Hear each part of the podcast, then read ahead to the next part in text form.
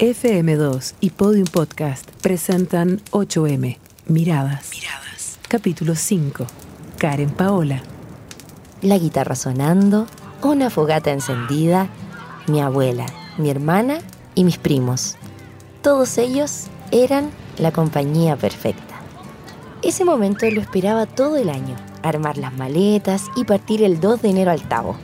Eran dos meses enteros en la playa mi abuela se iba a cargo de todos sus nietos. Ella fue el motivo por el que hoy yo soy quien soy.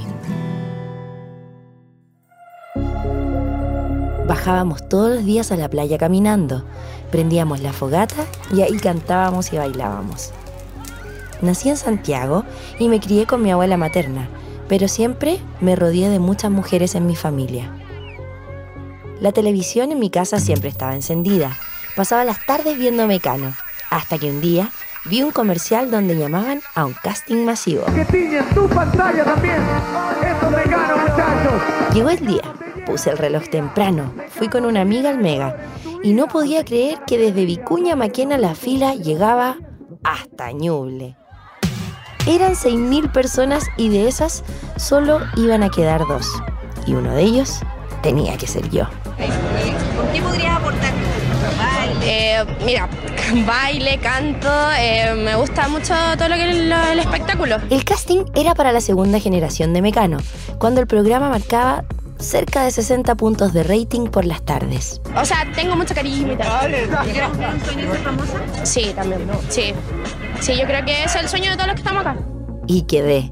Fueron cinco meses de postulación, sin goce de sueldo, pero ahí estaba yo, todos los días en el canal.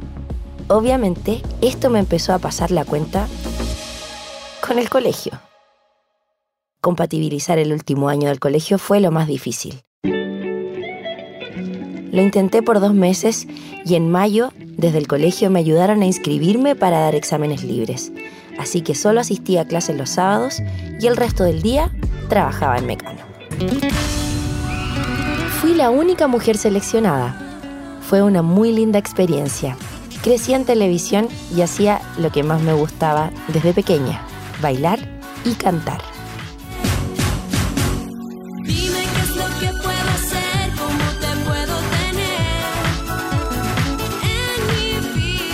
Lancé el disco Viva la Noche en el 2004 y finalmente pude cumplir mi sueño. Incluso pude conocer a la mayor musa que tenía hasta ese momento, mi inspiración en la música, la grande, única y nuestra Miriam Hernández. Ay, amor, ay, amor, ¿por qué me dueles tanto? Ay, amor, ay, amor, recuérdame. Pude hacer muchas cosas, incluso combinar la música con la actuación. Y ahí nace una canción que hasta el día de hoy muchos me piden que siga cantando. Y ahora ya ves que nos la juega a las dos. Ahora ya ves que se ha reído de ti y de mí. Yo solamente sé pedirte perdón. Que por favor no se vuelva a repetir.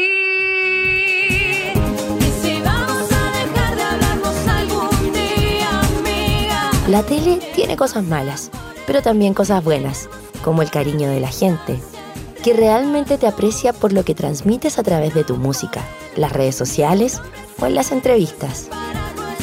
Siempre me ha dolido dejar lo que más amo, y en este caso, la música jamás me dejó a mí, fui yo quien la dejó. Pero ahora que me pude mirar nuevamente en el espejo del alma, entendí lo mucho que la necesito para seguir fluyendo como quiero. Las cámaras y la exposición te atrapan Incluso te nublan si no conoces los límites. Saber enfrentarse a eso se aprende con los años. En Chile enjuiciamos demasiado rápido al resto y cuando la salud mental está expuesta, una crítica puede generar algo muy profundo. Eso lo viví de cerca y luego de pedir ayuda y de una larga lucha junto a mi familia, aquí estoy. De Mecano hasta este 2023, las cosas han cambiado nos estamos educando en empatía y en compañerismo. Pero estoy orgullosa. Muchas mujeres me paran en la calle o cuando me escriben en redes sociales y me dicen que es porque dejé una sonrisa y una canción marcada en su corazón. Soy Karen Paola y esta es mi historia, la de mi abuela, la de mi familia y la de muchas mujeres. Este 8M en FM2.